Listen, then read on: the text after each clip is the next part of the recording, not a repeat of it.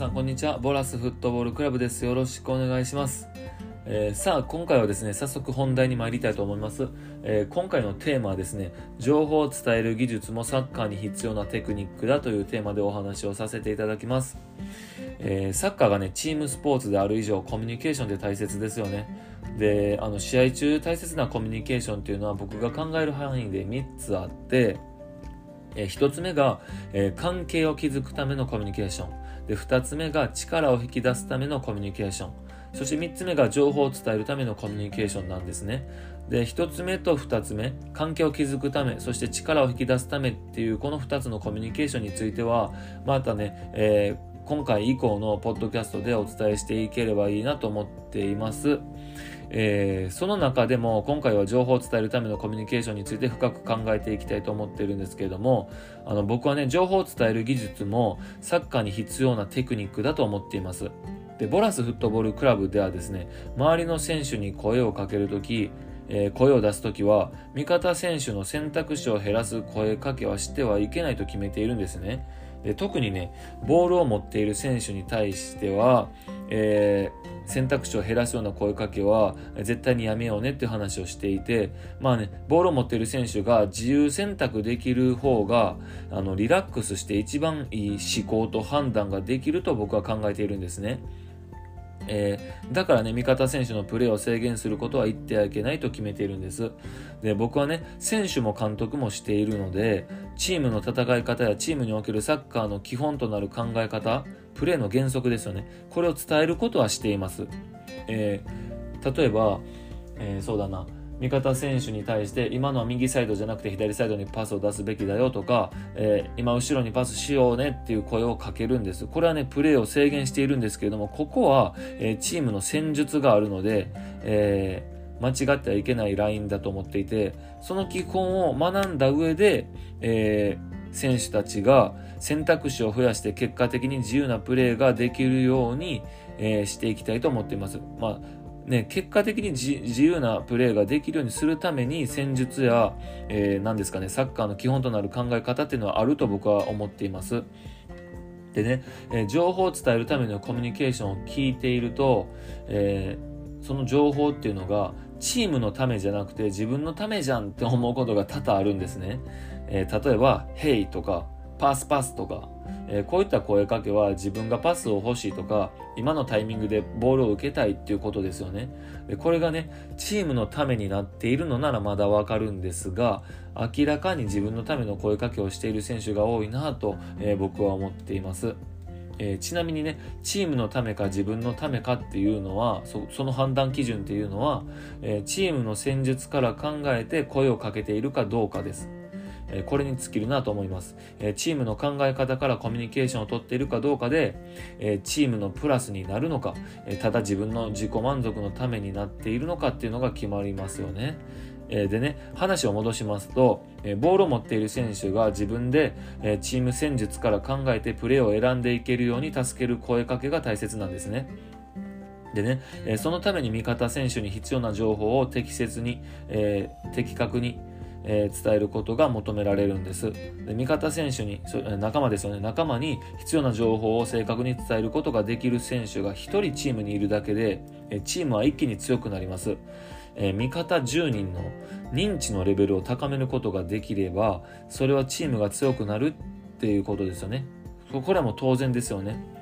この必要な情報を正確に伝える技術っていうのが、まあ、本当に大切な技術だ技術なんだなって僕は実感しております。あの味方にいるとね本当にプレーしやすいんですよね。あの僕はスペインでプレーしていた時にチームメイトだった選手が日本人の僕にも分かりやすいスペイン語で、え短い言葉聞きやすい声そして良きタイミングでね情報を与えてくれたんですね。ですごくそれでプレーしやすかったのを覚えています。その選手はね、あの、後々監督やコーチに話を聞いてみると、チームの中心選手で、まあ、サッカーだけではなく頭も良くて、勉学も、えー、素晴らしいっていう話を聞きました。勉学にも励んでいたという話を聞きました。あの僕はね選手として味方選手に声をかけるときにはストレスやプレッシャーを感じないように声をかけるよう意識しています。短い言葉で分かりやすく味方選手の選択肢を増やすように声をかけているんですね。まああの時には、えーたるんでるなと思うプレー、えー、なんだろうな、えー、頑張ってないなというプレーにプレーや動きに対しては厳しい声をかけますし、えー、戦術を理解してもらうためにもプレーの制限を加えていくこともあるんですけれども、えー、大事なのはね情報を伝えるという時にストレスやプレッシャーを感じないように声をかけるということですよね。えー、例えば簡単な情報で言うと、えー、相手が来てることを伝える時には来てるという声ですよね。来てる来てるっていう声ですよね。え、これ2回言ったらダメなんですけど、あの、後でね、あの、ダメな例を挙げようと思ってるんですけども、来てるっていう声です。で、相手が来ていないことを伝えるときには、フリーとか、前向けるっていった声がいいですよね。えー、フリーでボールを持っている選手に対しては、えー、右サイド空いてるとか、後ろに味方いるなどの情報を伝えたり、え、相手が来ている選手には、右から来ている、後ろから来ているなどの声をかけるようにしています。あの最後にね情報を伝える時にダメな例っていうのもあのお伝えしていきたいなと思っていて、えー、このダメな例さえ押さえてしまえばまあ、あのいい声かけっていうのは、えー、徐々に自分で作っていけるんじゃないかなと思っています。えー、一つ目はですね、ダメな例の一つ目はですね、何度も同じことを言うです。えー、今僕がさっきちょっと言ったんですけれども、えー、来てる来てるとか、右右とか、ヘイヘイといった声ですよね。えこれはね、単純に2回同じことを言っているので、え何の情報の足しにもなりません。1回で十分なんですね。で、なおかつこれ2回、えーと、同じことを言うことで、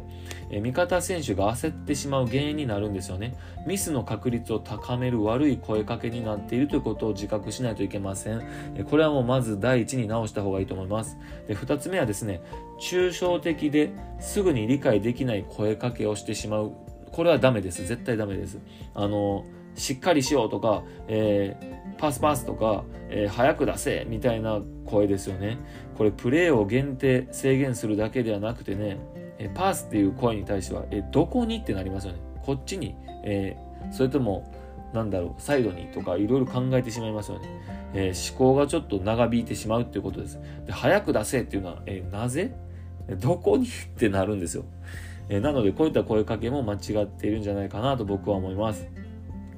まずはね、やってはいけない声かけをやらないようにすることが大切です。えー、プレーを制限する声かけ、これプレッシャーになります。えー、それから何度も同じことを言う、これ焦らせることになります。えー、そして抽象的なことを言う、えこれ難しいです。考えられません、そこまで。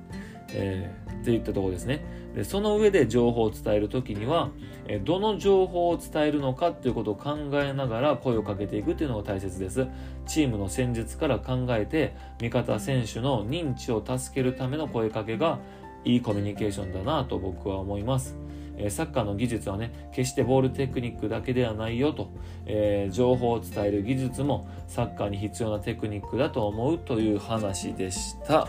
えー、ボラスフットボールクラブはですね、滋賀県大津市のサッカークラブです。えクラブには日本人選手だけではなく、サッカー強豪国出身の選手がいます。あの、僕もね、スペインとアルゼンチンでプレーしてきた経験があります。えそんな中でね、サッカー未経験者も一緒になってトレーニングをしています。あの、経験の差はあっても努力の差はありません。えー興味がある方はボラスフットボールクラブで検索してみてください。ホームページを見つけられると思います。あの、こちらのね、音声配信、ポッドキャストがいいなと思った人は、えー、ぜひサッカー好きの友達に広めてください。またね、もっと詳しく知りたい、文章で読みたいという人のために記事も書いております。えー、じっくり読みながら聞きたい人、考えたい人は、あ聞きたい人じゃないです考えたい人は、えー、そちらをお使いください。ここでお話ししたことがどこかで聞いてくださっている皆さんのフットボールライフに少しでも役に立てばいいなと思っております。それではまたお会いしましょう。さよなら。